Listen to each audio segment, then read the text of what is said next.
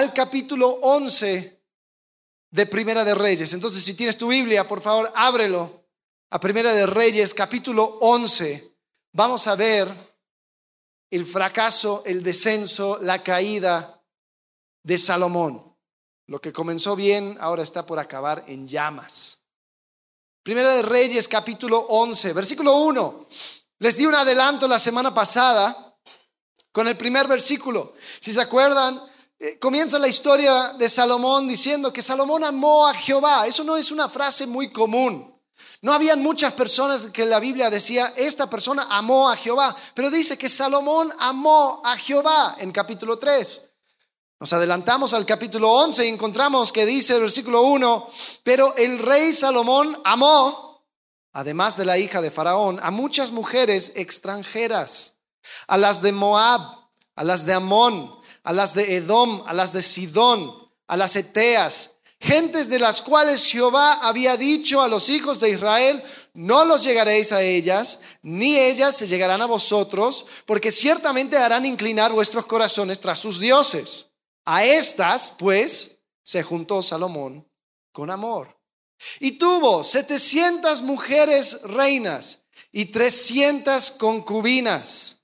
Lo que no te dicen que son mil suegras. Y sus mujeres desviaron su corazón. Versículo 4. Cuando Salomón ya era viejo, sus mujeres inclinaron su corazón tras dioses ajenos. Y su corazón no era perfecto con Jehová su Dios, como el corazón de su padre David. Porque Salomón siguió a Astoret, diosa de los Sidonios, y a Milcom, ídolo abominable de los amonitas. E hizo Salomón lo malo ante los ojos de Jehová y no siguió cumplidamente a Jehová como, como David su padre. Entonces edificó Salomón un lugar alto a Chemos, ídolo abominable de Moab, en el monte que está enfrente de Jerusalén, y a Moloch, ídolo abominable de los hijos de Amón. Así hizo para todas sus mujeres extranjeras las cuales quemaban incienso y ofrecían sacrificios a sus dioses. Y se enojó Jehová contra Salomón, por cuanto su corazón se había apartado de Jehová, Dios de Israel, que se le había aparecido dos veces. Y le había mandado acerca de esto que no siguiese a dioses ajenos, mas él no guardó lo que le mandó Jehová. Y dijo Jehová a Salomón, a ver, Vimos que dijo, ya dos veces se le apareció. El versículo 11 es una tercera aparición. Dijo Jehová a Salomón, por cuanto ha habido esto en ti y no has guardado mi pacto y mis estatutos que yo te mandé, romperé de ti el reino y lo entregaré a tu siervo. Sin embargo, no lo haré en tus días por amor a David tu padre. Lo romperé de la mano de tu hijo pero no romperé todo el reino, sino que daré una tribu a tu hijo, por amor a David, mi siervo, y por amor a Jerusalén, la cual yo he elegido. ¿Qué había pasado con Salomón? Lo que comenzó tan bien, como el, más, el hombre más sabio, ahora de manera necia e insensata, estaba alejándose del Dios que le había dado todo la transformación estaba completa. ¿Cómo se llama esta serie? Se llama De la sabiduría a la insensatez. Aquí encontramos a un Salomón insensato, sin sentido. Lo que está haciendo es curioso. Lo que está haciendo desde nuestra perspectiva lo podemos ver y decimos, oye, ¿qué pasa? Si yo estuviera en esa posición, las cosas serían diferentes. Si Jehová se me apareciera tres veces, yo sí haría caso, ¿no? Continúa el capítulo 11. Hablando acerca de los enemigos que Jehová levantó. Jehová fue levantando enemigos para el hombre de paz, Salomón, lo que significa su nombre. Y fue con un enemigo del norte que Dios fue levantando, un enemigo del oeste, o del este más bien. Y después hay un enemigo interno un, siervo llamado Jeroboam. Vamos a saltar al versículo 26, acompáñenme. Dice también Jeroboam, hijo de Nabat, Efrateo de Sereda, siervo de Salomón, cuya madre se llamaba Serúa, la cual era viuda, alzó su mano contra el rey. La causa por la cual éste alzó su mano contra el rey fue esta. Salomón, edificando a Milo, el nombre que le pusieron por el, del muro, dice, cerró el portillo de la ciudad de David su padre, y este varón, Jeroboam, era valiente y esforzado. Y viendo Salomón al joven, que era hombre activo, le encomendó todo el cargo de la casa de José. Parece que le puso como gobernador sobre dos tribus. Aconteció pues en aquel tiempo que saliendo Jeroboam de Jerusalén le encontró en el camino el profeta Ahías, Silonita. Habían profetas en aquel entonces. Dice que este profeta se encontró con Jeroboam. Y este estaba cubierto con una capa nueva y estaban ellos dos solos en el campo. Y tomando Ahías la capa nueva que tenía sobre sí, la rompió en doce pedazos y dijo a Jeroboam, toma para ti diez pedazos, porque así dijo Jehová Dios de Israel, he aquí que yo rompo el reino de la mano de Salomón y a ti te daré diez tribus. Y él tendrá una tribu por amor a David mi siervo y por amor a Jerusalén, ciudad que yo he elegido de todas las tribus de Israel. Entonces, una situación extraña. Si se acuerdan, Salomón, eh, eh, más bien, Saúl era rey ungido y después fue descalificado y aparece Samuel ante David y dice, hey, tú vas a ser el próximo rey. ¿Se acuerdan de eso? Bueno, parece que algo similar está sucediendo ahora con Salomón. Ahora otro profeta llega y se encuentra con este Jeroboam, un siervo, parece que era un tipo de gobernador, algo, algún oficio tenía, y dice, hey, tú vas a reinar sobre diez tribus.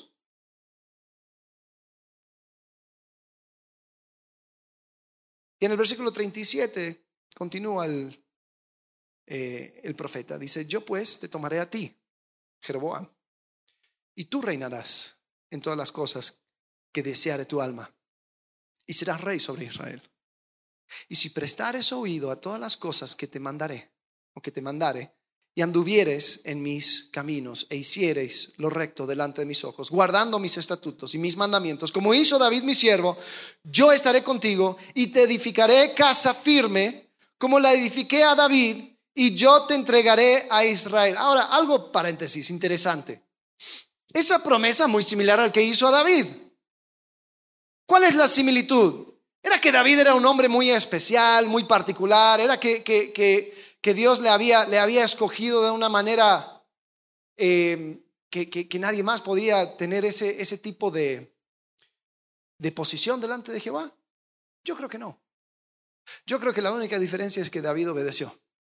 Porque aquí encontramos la misma oferta. La misma oferta que hizo a David, la misma oferta que hizo a Salomón, ahora se lo está haciendo a Jeroboam. Y dice versículo 39, y yo afligiré la descendencia de David a causa de esto, mas no para siempre. Ahora, Salomón se da cuenta, versículo 40. Por esto, Salomón procuró, ¿qué? Matar a Jeroboam. Pero Jeroboam se levantó y huyó a Egipto, a Sisac, rey de Egipto, y estuvo en Egipto hasta la muerte de Salomón. Ahora sí parece a Saúl. Los demás hechos de Salomón y todo lo que hizo y su sabiduría, ¿no está escrito en el libro de los hechos de Salomón? Los días que Salomón reinó en Jerusalén, sobre todo Israel, fueron 40 años y durmió Salomón con sus padres y fue sepultado en la ciudad de su padre David y el reino en su lugar, el reinó en su lugar Roboam, su hijo. Ya, se acabó. Listo, vamos a orar, vamos a terminar. Como que te quedas con un sabor amargo en la boca, ¿no? Así terminó. Así se acaba la historia. ¿Es en serio? Sí. Y tenemos a Salomón, su vida, ahí sobre la mesa de autopsia. Y vamos a tratar de abrir para ver qué podemos sacar de provecho, para entender qué es lo que sucedió, cuál fue el momento en que se desvió, qué fue realmente las cosas que él fue creyendo para poder llegar a este punto. Ahora bien, esto va a ser también de manera de reflexión, porque hay cosas que tal vez no se puede decir con certeza, pero si estudiamos y analizamos eh, las mismas situaciones, podemos ver que, que esto va repitiendo. Así como dijimos que la obediencia de David no fue nada particularmente especial, sino que él decidió obedecer. La necedad de Salomón tampoco fue algo particular, fue algo que a todos eh, todos somos enfrentados a, a, esta situación cada día, a escoger la sabiduría de Dios o la sabiduría humana. Y lo que quiero hacer en esta mañana es tratar de entender su vida. Si estás anotando, quiero que anotes esto, porque es muy importante hacer esta, esta distinción. Ningún pecado tiene justificación. Ningún pecado tiene justificación. Pero cada uno tiene explicación. Cada uno tiene una línea que se va trazando y termina en una mentira que algún día tú creíste. Cada pecado tiene una explicación. Algo que se metió a tu cabeza y así como Eva que creyó a la serpiente, nosotros también creímos y actuamos basado en eso. Y hay algunos aspectos que podemos encontrar en la vida de Salomón donde él fracasó. Yo creo que su fracaso fue íntegro, fue completo. Porque él fracasó en su vida interior, él fracasó en su vida relacional o su vida hacia afuera, y él fracasó también en su vida hacia arriba o su vida espiritual. Fue completo su fracaso. Y cada una de estas áreas fue siendo de influencia en otra área. Cuando está bien es de influencia para bien, pero cuando está mal es de influencia para mal.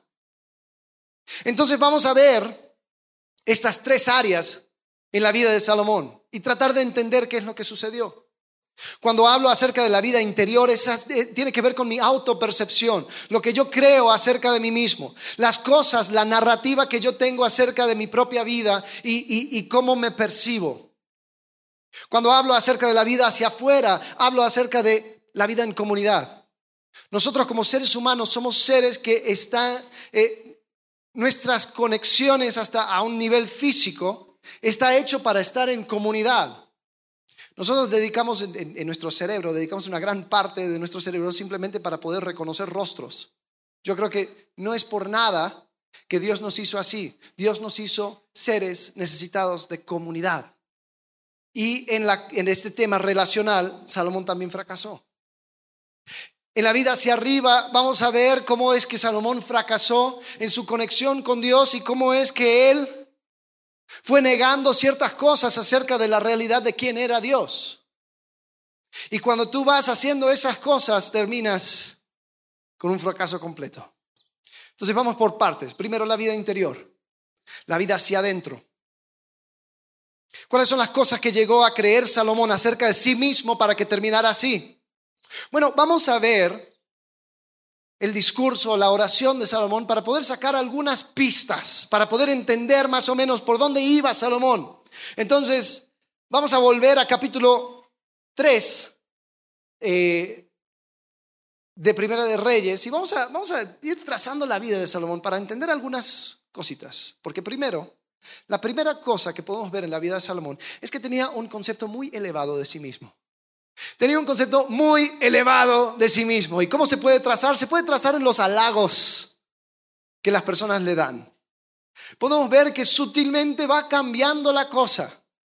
En Primera de Reyes, capítulo 3, versículo 28, dice, después de que tuvo esa escena donde dijo que iba a partir al bebé a la mitad, ¿se acuerdan? Y, después saltó la mamá y todos, wow, todos estaban impresionados, dice el versículo 28 del capítulo 3. Y todo Israel oyó aquel juicio que había dado el rey y temieron al rey porque vieron que había en él sabiduría de Dios para juzgar. ¿De quién era la sabiduría? De Dios. Entonces dice que había en él la sabiduría de Dios. Perfecto, excelente.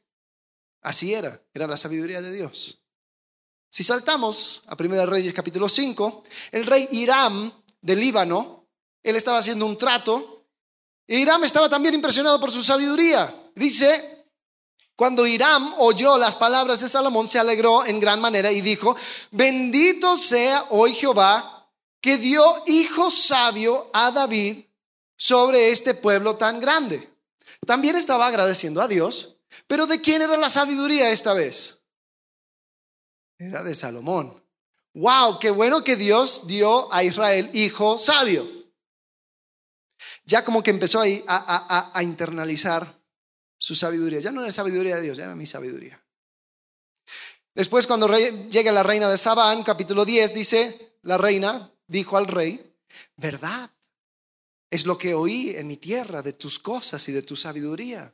Pero yo no lo creía hasta que he venido y mis ojos han visto que ni aún se me dijo la mitad, es mayor tu sabiduría y bien que la fama que yo había oído. Bienaventurados tus hombres, dichosos estos, tus siervos que están continuamente delante de ti y oyen tu sabiduría. Jehová tu Dios sea bendito, que se agradó de ti para ponerte en el trono de Israel, porque Jehová ha amado siempre a Israel, te ha puesto por rey para que hagas derecho y justicia. Y esta vez, ahora es, wow, una adulación ella está completamente impresionada con la sabiduría de él y, el hecho de que él está reinando es una muestra que Dios ama a Israel. O sea, eh, Salomón realmente es un regalo. Entonces parece que él empezó a creer esto y empezó a elevar su concepto de sí mismo. En el Nuevo Testamento leemos, el apóstol Pablo dice que nadie tenga un concepto de sí mismo más alto de, que lo de lo que debe de estar. Salomón, sus niveles andaban por el techo.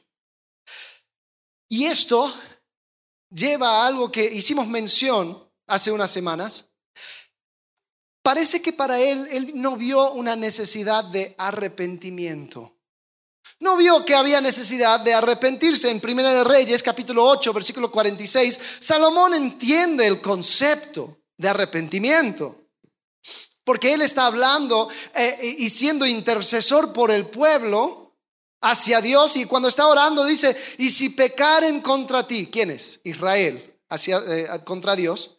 Y, y, aquí hay un paréntesis que me llama mucho la atención. Esto lo dijo Salomón. Dice, ah, paréntesis, porque no hay hombre que no peque y estuvierais airado contra ellos y los entregares delante del enemigo para que los cautive y lleve tierra enemiga, sea lejos o cerca, y ellos volvieren en sí en la tierra donde fueron cautivos, y si, si se convirtieren y oraren a ti en la tierra de los que de los que los cautivaron y dijeren, pecamos, hemos hecho lo malo, hemos cometido impiedad y si se convirtieren a ti de todo su corazón y de toda su alma en la tierra de sus enemigos, que los hubieres llevados cautivos y oraren a ti con el rostro hacia su tierra que tú diste a sus padres, hacia la ciudad que tú elegiste y la casa que yo he edificado a tu nombre, Tú oirás en los cielos, en el lugar de tu morada, su oración y su súplica, y les harás justicia. Versículo 50. Y perdonarás a tu pueblo que había pecado contra ti, y todas sus infracciones con que se hayan revelado contra ti, y harás que tengan de ellos misericordia los que hubieren llevado cautivos.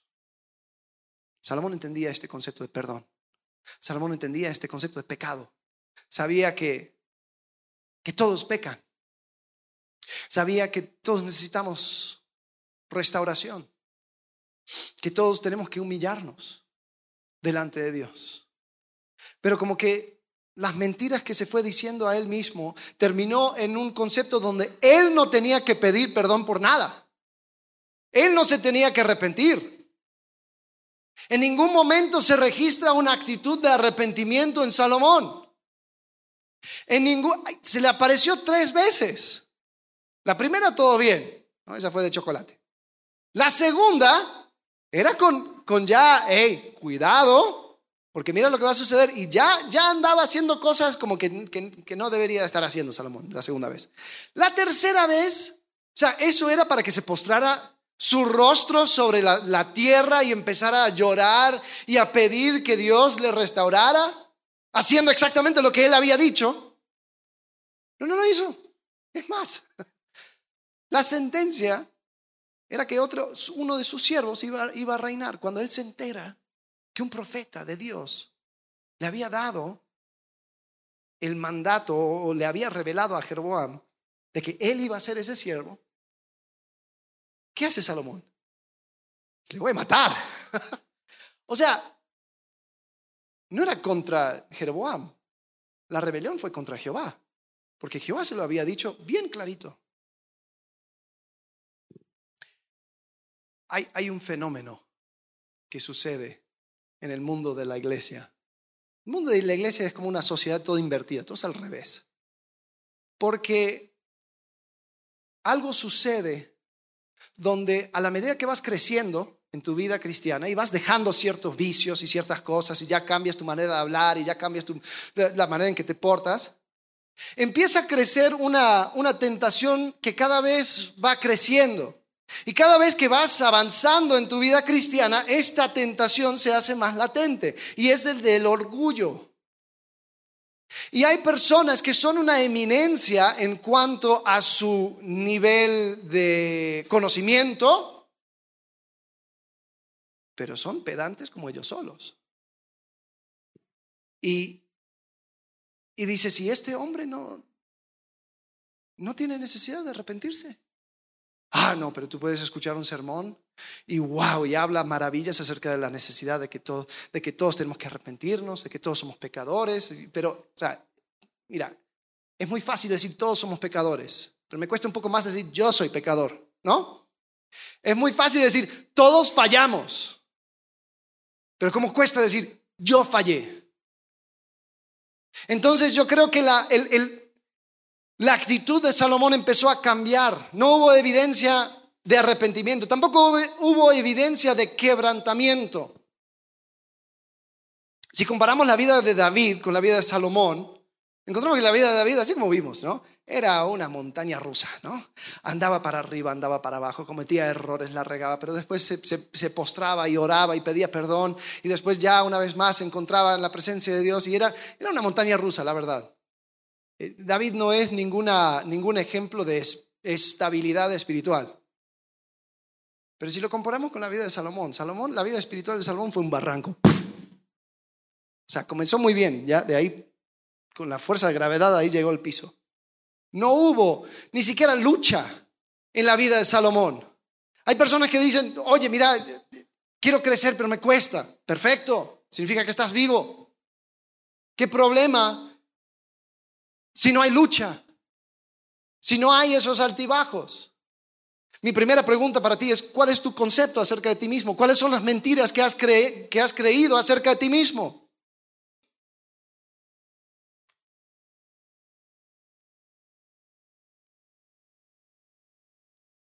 Tenemos que entender que paso número uno de esta nueva vida en Cristo es una declaración de culpa. Una declaración de la imposibilidad de yo poder salvarme a mí mismo. No es por obras, para que nadie se gloríe. Ahora, ¿qué sucede desde ese momento inicial en que yo reconozco que estoy, estoy mal, que delante de Dios yo no puedo, que yo necesito perdón?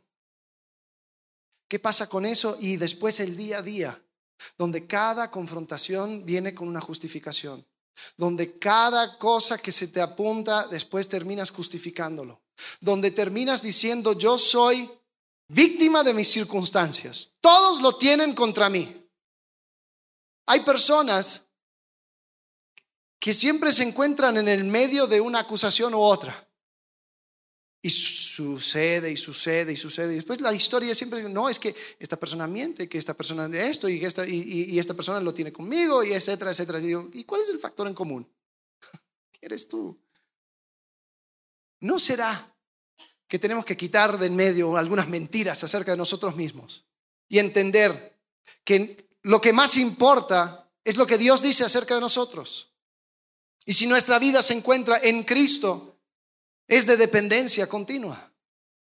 Entonces, yo creo que esa fue la primera falla de la vida de Salomón. Después tenemos la vida relacional. Tenemos la vida hacia afuera, la vida eh, que vivía con otras personas. Yo creo que aquí también falló. Primero, y haciendo comparación con David, no hubo amistades espirituales en su vida. No tenían esos valientes que tenía David. Ahora, se nota que Salomón sí tenía trato con personas, pero era un trato diplomático con reyes y reinas, con mujeres. No había un trabajo hombro a hombro con otras personas. Ahora, yo pienso que también eso relaciona, se relaciona con su vida interior. Yo creo que él se sentía superior. Yo creo que él pensaba que no tenía nada que sacar de esa relación. ¿Para qué me voy a unir a ti si, yo no puedo aprender nada de ti? Yo, yo sé todo. Entonces él no tenía amistades espirituales. No vio el valor de compartir su vida con otras personas. Después hay una falta de una voz profética.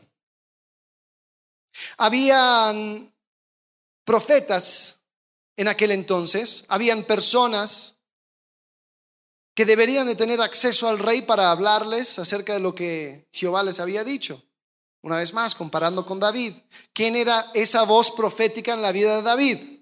¿Quién era la persona que le dijo a David, tú eres aquel hombre? ¿Se acuerdan de su nombre? Natán. David tenía un Natán que podía llegar sin temor y decir, has pecado contra Dios, has tratado de encubrirlo y estás mal.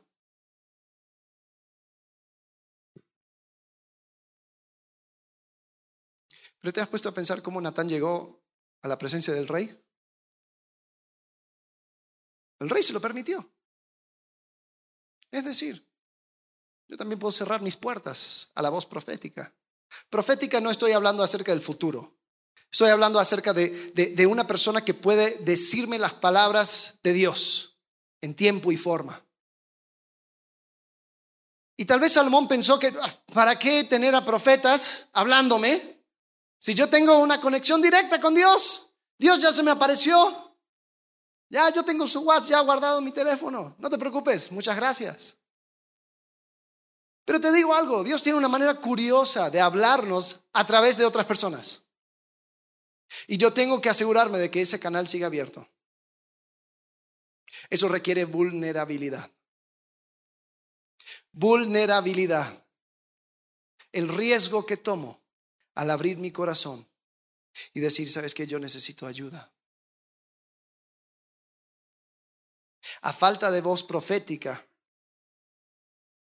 Salomón estaba obligado a automedicarse. ¿Tú sabes que los doctores cuando están enfermos, algunos, van a otro doctor? Porque dicen, yo, yo me conozco. Yo sé que yo voy a tratar de justificar, moverle por aquí, por allá. Yo necesito una opinión fuera de mí. ¿O no es así, doctora?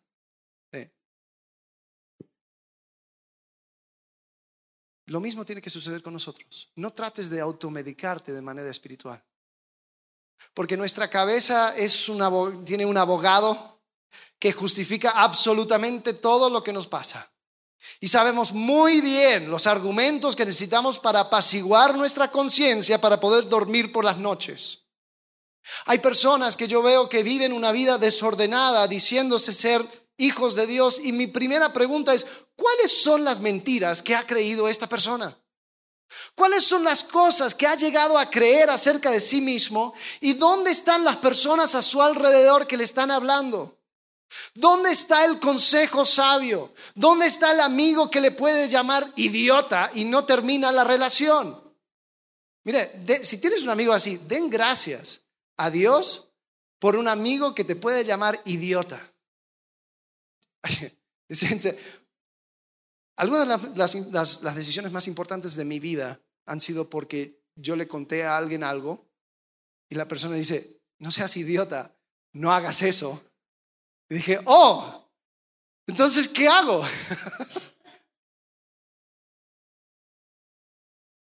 Falta de una voz profética. En cuanto a, a sus relaciones, también había falta de consejo. Ahora, no falta de consejeros. Escuchen bien. No tenía falta de consejeros. Si vemos en el capítulo 12 de Reyes, adelantándonos un poquito, cuando Roboam toma el trono, dice que Roboam, versículo 6, pidió consejo de los ancianos que habían estado delante de Salomón su padre cuando vivía. A ver, ¿tenía consejeros o no? Sí, tenía consejeros. Y dijo Roboam, ¿cómo aconsejáis vosotros que responda a este pueblo? Ahora, checa la, respuesta. Dice, ellos le hablaron a Roboam, el hijo de Salomón, diciendo, si tú fueres hoy siervo de este pueblo y los sirvieres, y respondiéndoles buenas palabras les hablares, ellos te servirán para siempre. Ahora, esto era la táctica totalmente opuesto a lo que estaba haciendo Salomón. ¿Qué quiere decir? Quiere decir que Salomón tenía consejeros, pero los ignoraba. Hay personas que buscan consejo. Oye, quiero saber lo que piensas acerca de, ah, ok, bien, ajá, ok, bueno, perfecto. Bueno, como, como en la multitud de consejeros ahí, está la victoria, muchos dicen está la sabiduría, lee el proverbio, está la victoria, no está la sabiduría. Cuidado. Eh, entonces buscan una segunda opinión. No, oh, mira, eh, tal, tal cosa sucede, quiero saber lo que, lo que piensas, ¿no? Y cada vez voy cambiando mi historia un poco para que después me lleve en la dirección que yo quiera y tres, cuatro, cinco consejeros hasta llegar a la persona que, ¡pum!, me dice exactamente lo que quise escuchar y puedo decir, pedí consejo, pedí consejo, gracias a todos, pero ya encontré la respuesta que necesito y voy por este lado. Ahora, ¿pediste consejo o buscaste aprobación? Yo creo que buscaste aprobación. Porque aquí Salomón estaba ignorando por completo el consejo y cuando su hijo dice, no, yo voy a hacer lo, lo, mismo que mi padre, solo a la potencia 11, se le fue el pueblo. Ahora yo me pongo a preguntar, ¿qué es lo que más rompe relaciones? ¿Qué es lo que más nos aleja de las personas? ¿Qué es lo que más hace que no busquemos ese consejo, esa voz profética? Yo creo que está ligado con el orgullo, pero tiene un nombre y esa es vergüenza. La vergüenza fue la primera cosa que se sintió Adán y Eva después de haber pecado y se escondieron. ¿Por qué? Porque se dieron cuenta que no daban el ancho. Se dieron cuenta que las personas, las personas, Dios, no había otra persona, ellos dos habían fracasado y delante de Dios ya sabían que la cosa no iba a ser igual. Tontamente tratando de esconderse de Dios Todopoderoso. Pero yo creo que ese error lo repetimos vez tras vez tras vez. Si no me crees, ¿cómo fue tu comportamiento la última vez que invitaste a una persona a tu casa? No hay rincones en tu casa que no quieres que nadie, que nadie lo vea. Tal vez es tu recámara, tal vez es el closet de tu recámara, tal vez es abajo donde está el, eh, el lavabo. Pero todos tienen un área donde no, no, no, no, no, mira, esa, esa puerta queda cerrada. Ahí nadie entra y nadie va a ver. Y peor cuando son visitas que llegan así de pronto, oye, estamos por aquí, ¿qué sucede? agarro toda la ropa y ¡chum! A la cama, adiós. Y tenemos nuestros rincones, pero ¿sabes? Lo mismo sucede con nuestro corazón. Tenemos nuestros rincones de nuestro corazón. Y esto va a quedar bajo llave. Te invito a la sala, te invito a que sientes, que hablemos, que platiquemos. Pero no mires por allá porque me da mucha vergüenza. Ahora, esto es curioso porque nosotros, como dije, en Cristo ya reconocimos que somos pecadores. Ya en Cristo reconocemos que tenemos, más que pecadores, tenemos una naturaleza pecaminosa, una tendencia hacia el pecado. Y te, digo algo, nadie tiene problema con decirlo. Nadie tiene problema con decir, todos fracasamos. ¿No? A ver, dilo. Todos fracasamos. Eh, se siente bien, ¿no? Es más, algunos lo usan de excusa. Ay, pero todos fracasamos. Pero ¿qué diferencia es decir yo fracasé? ¿Qué diferencia es decir yo he pecado? Yo tengo este hábito. Yo tengo este comportamiento. Entonces, ¿qué haces? La vergüenza te aleja. La vergüenza hace que no intimes con personas. La vergüenza hace que no, no seas vulnerable. Algunos han, han, encontrado hasta la táctica de, de, hacer las cosas aquí en la, la, cultura de la iglesia. Entonces, ¿qué hago? Em, tengo, tengo un... Em, como una carnada, un anzuelo.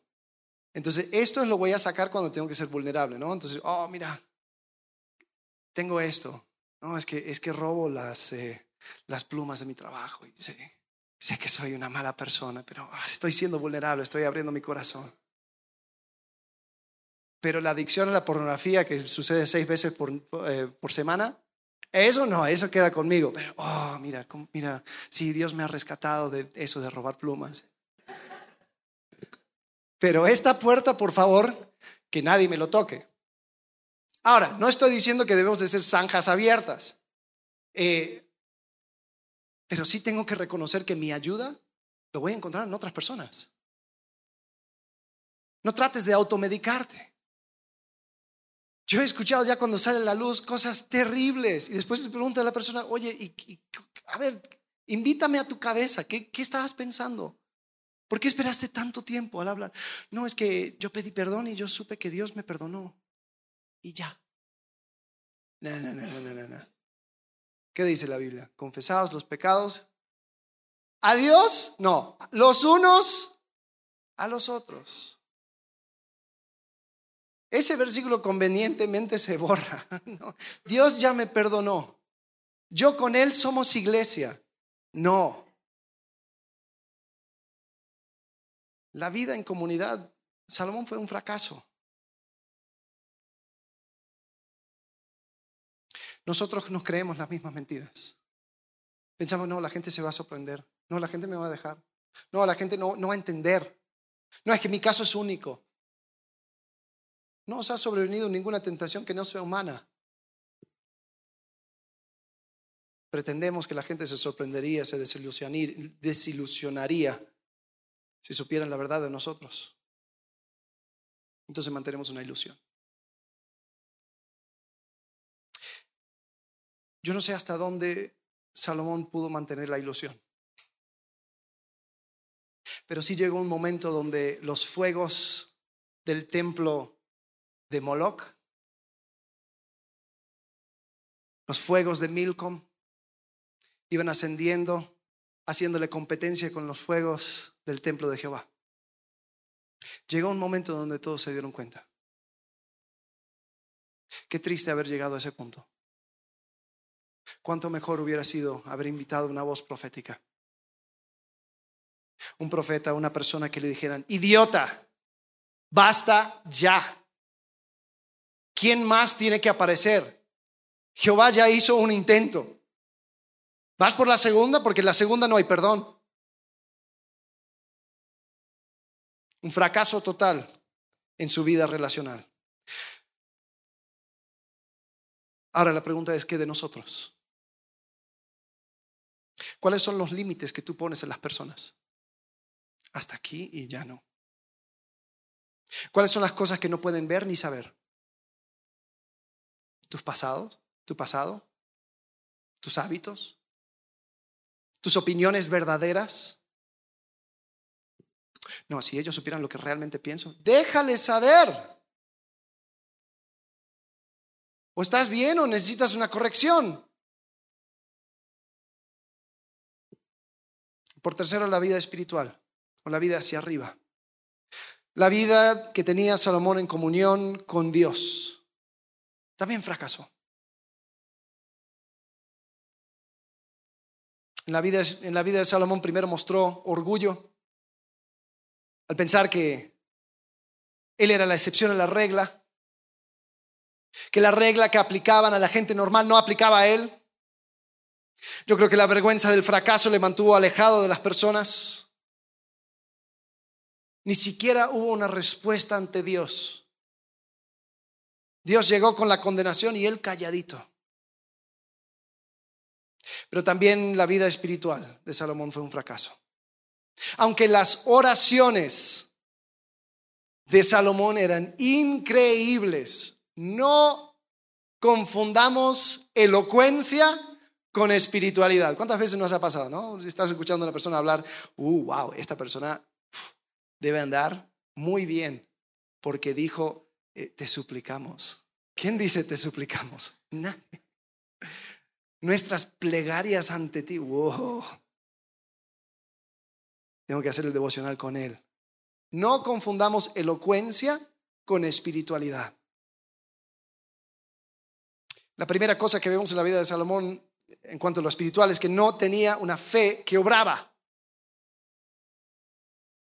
Volvamos a su oración. Primera de Reyes, capítulo 8, versículo 27. Él dice, y es lo más chistoso, lo leímos ahora que, que estamos en el tiempo de alabanza, porque es un versículo increíble. Pero es verdad que Dios mora sobre la tierra. He aquí que los cielos, los cielos de los cielos no te pueden contener, cuanto menos esta casa que yo te he edificado. O sea, él estaba reconociendo la omnipresencia de Jehová. Estaba reconociendo la omnipotencia de Jehová. Estaba reconociendo después en el próximo versículo la gracia, el amor que tuvo o que tiene hacia Israel. Pero la pregunta es, ¿realmente lo creía? O sea, si fuera así, ¿por qué construyó templos a otros dioses? ¿Por qué trataba a Jehová como un dios local? En aquel entonces la gente pensaba, bueno, eh, hay un Dios que es que tiene dominio sobre esta montaña. Entonces, este es el Dios de esta montaña, pero en esa montaña hay otro Dios. Ahora, Salomón con sus palabras mostraba que él no creía así. Pero ¿qué sucede entre lo que sale de su boca y lo que hace con sus manos? Santiago 2, 18 dice, pero alguno dirá, tú tienes fe, yo tengo obras, muéstrame tu fe sin tus obras y yo te mostraré mi fe por mis obras. Santiago estaba diciendo aquí que la fe verdadera resulta en obras. Y los ojos de fe de Salomón no miraban muy larga distancia. Salomón sí podía orar, pero cuando llegaba a la conclusión lógica de lo que decía, Vivía como cualquier otro rey pagano. ¿Cómo sería nuestra vida si cada día actuaríamos de acuerdo a las cosas que decimos acerca de Dios? Acabamos de cantar una canción nueva. La letra dice así, Dios imparable, Dios de imposibles, inigualable. Esto salió de vuestra boca, iglesia eres invencible. No tengo temor en mi corazón. Tú tienes el control. No me falta nada si te tengo a ti. ¿Cómo sería tu vida y mi vida si realmente llegáramos, lleváramos estas palabras a su conclusión lógica? ¿Dónde estaría mi ansiedad día a día? ¿Dónde estarían mis ganas de decir, sabes qué? Ay, sí, pues está muy bien todo esto de, de, buscar un novio una novia cristiana, pero está difícil. Es que no hay hombres de verdad. Y yo conocí a un hombre, no es cristiano, pero le interesan las cosas de Dios. Y es mejor que muchos cristianos que yo he visto. Ajá. Eso va también para mujeres y como para hombres, ¿eh? Ojo. ¿Te imaginarás lo que sería nuestra vida si realmente creeremos que Dios proveerá? Que la vida es una neblina comparada con la eternidad. ¿Te imaginas cómo cambiaría si llevaras tu fe de boca a su conclusión lógica?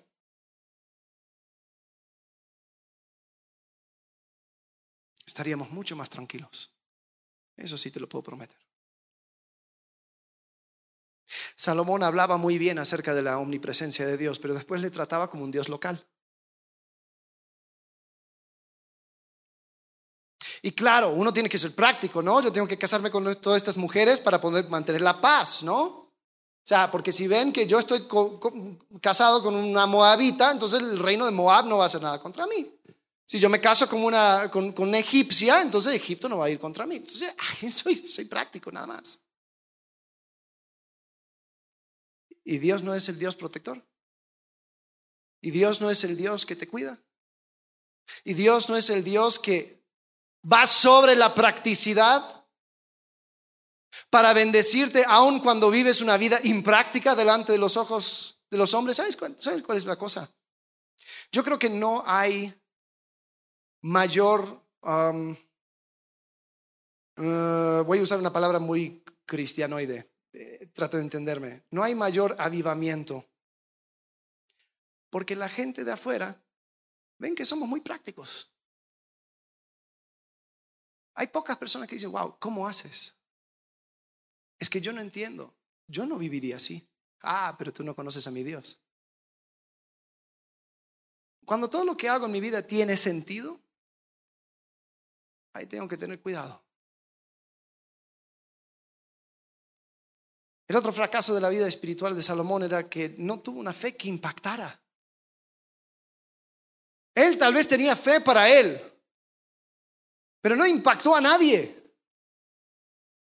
Podemos verlo en la vida de Roboam. Podemos ver que Roboam entra a, su nueva posición como rey de Israel totalmente confundido. Y no sabe cómo hacer. Igual que Salomón, ¿se acuerdan? Salomón llega al trono y está confundido y dice, a ver, ¿cómo hago? Pero como, Salomón tenía el ejemplo de David, su padre, dice, yo sé dónde voy a ir, voy a ir delante de Jehová. ¿Qué hizo Roboam? Sí, fue con los consejeros, pero después terminó hablando con sus amigos. Eso lo vamos a ver más adelante. Pero vemos que el, próximo rey, como que no se llevó nada de la espiritualidad y la sabiduría de su padre. No tuvo fe que impactara. Salomón solamente tenía dos tareas en su tiempo que reinaba. Uno, reinar sobre el pueblo. Y dos, preparar el próximo rey. Fácil, ¿no? Parece que no, no hizo nada para preparar el próximo. Pregunta a los padres. ¿Qué herramientas le estás dando a tus hijos con tu vida espiritual? Con tu vida espiritual. ¿Sabes que mi papá me enseñó por medio de su vida espiritual que yo debo de hacer esto? ¿Sabes que mi mamá me enseñó? ¿Cuáles son las herramientas? ¿Qué le estás mostrando al momento de resolver conflictos, enfrentar problemas? ¿De que Dios es poderoso?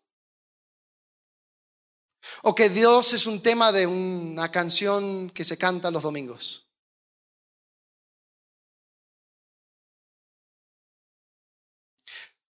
¿Cuál es el problema aquí? Si identificamos el, peligro mayor en la vida interior es el orgullo. El peligro mayor en la vida hacia afuera, la vida relacional, es la vergüenza. Yo creo que en la vida espiritual es el temor. Porque ¿qué si Dios no cumple? ¿Qué si Dios no hace? ¿Qué si Dios, o sea, yo me entrego y Dios me desilusiona? Te puedo dar una promesa.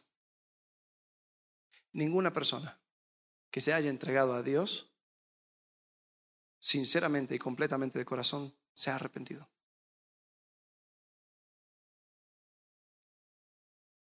Tú nunca, nunca vas a poder ser más generoso que Dios, tú nunca vas a poder escapar de su, de su mirada, nunca vas a escapar de su cuidado. Sí, tal vez va a permitir que ciertas cosas sucedan, pero ninguna persona se queda como que, ah, yo me entregué a Jehová y mira cómo me paga.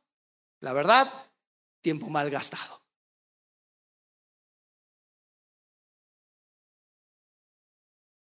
Entonces estamos alrededor de las cenizas de la vida de Salomón. Estamos tratando de ver qué hay de valor. ¿Qué hay de valor aquí? Ahora, en sus escritos, muchos, ¿eh? y posiblemente vamos a pasar el resto del año estudiando sus escritos. Proverbios, eh, Eclesiastés, vamos a ver el libro de sabiduría de Job, Cantares. Sus escritos muchos, pero su vida, tenemos que ir agarrando pedacitos. Ahora, ¿cómo concluye Salomón su vida? Se dice que Eclesiastés es una, es una obra autobiográfica, tal vez escrito por mismo Salomón. Y él concluye diciendo, En Eclesiastes capítulo 12, versículo 13, el fin de todo el discurso es este. Teme a Dios y guarda sus mandamientos, porque esto es el todo del hombre. Porque Dios traerá toda obra juicio juntamente con toda cosa encubierta, sea buena o sea mala. Esa es una verdad, fue una verdad en su vida y es una verdad en la nuestra también. Entonces te quiero invitar en esta mañana que analices tu vida,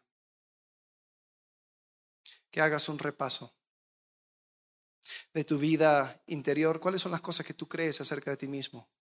¿Eres capaz de arrepentirte? ¿Eres capaz de quebrantarte?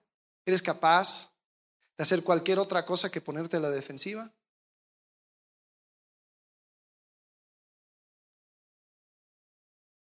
Tu identidad se resume en ser hijo de Dios o hay un montón de otras cosas que, se, que están acumuladas. Algo curioso, no lo iba a mencionar porque era muy como em, abstracto, pero me llamó la atención cuando en capítulo 8 Salomón trae el arca del pacto al templo. Y como que el escritor de Primera de Reyes se toma el tiempo para decir, oye, y la única cosa que tenía el arca dentro de, sí eran las tablas de la ley. ¿Por, ¿Por qué ese detalle? Me puse a pensar. Eso era la esencia de quién era Dios. Eso era la identidad de Dios, representada en el arca. La única cosa que estaba ahí era su ley. ¿Cuáles son las cosas que están en nuestro corazón? No, porque yo soy mi profesión. No, yo soy mi ministerio. Yo soy mis hijos. Yo soy, yo soy, yo soy, y yo soy. Espérate. ¿Por qué no empiezas a sacar cosas? y quédate solamente con su palabra.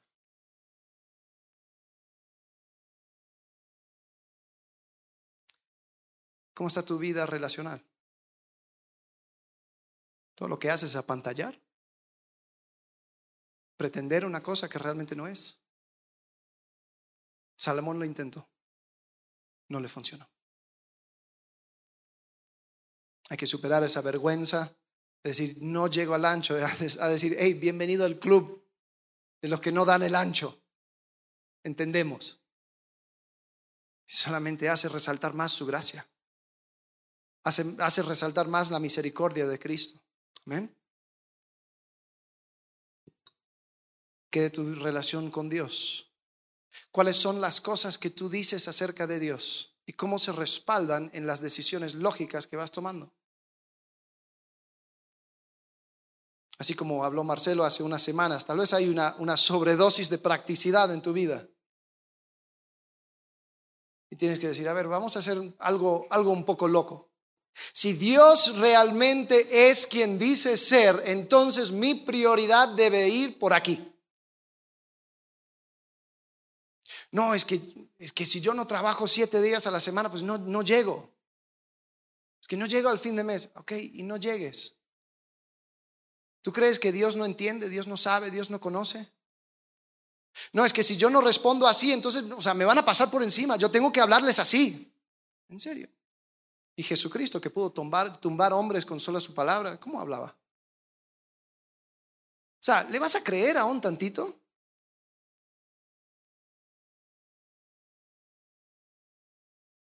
Llegamos al final de la vida de Salomón. Ya, capítulo 11 se cerró. Los capítulos de tu vida se siguen escribiendo. ¿Cómo va a terminar? ¿Cómo van a ser los últimos capítulos de tu vida?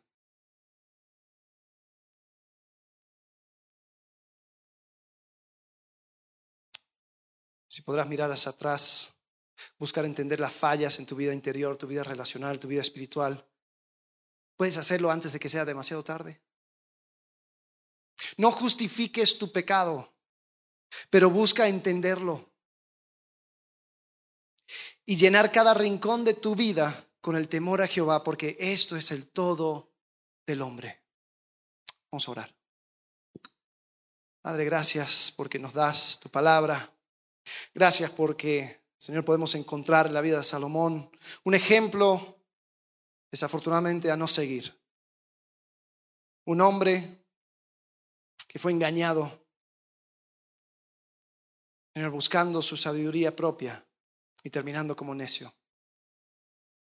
Ayúdanos a depender de ti en cada momento. Ayúdanos a reconocer que nuestra vida depende de ti. Depende de la obra de tu Hijo Jesucristo, quien dio todo. Y la única manera de tener vida nueva, Señor, es declararnos culpables delante de ti. De reconocer que lo que merecemos en realidad es una eternidad alejado de ti. Pero Señor, por tu gracia y tu misericordia, abres la puerta y nos invitas a que con solamente poner nuestra fe en ti podamos tener vida nueva. Pero Señor, esa vida nueva se encuentra en ti. Sálvanos de tratar de ser los protagonistas. Te amamos en el nombre de Cristo Jesús. Amén.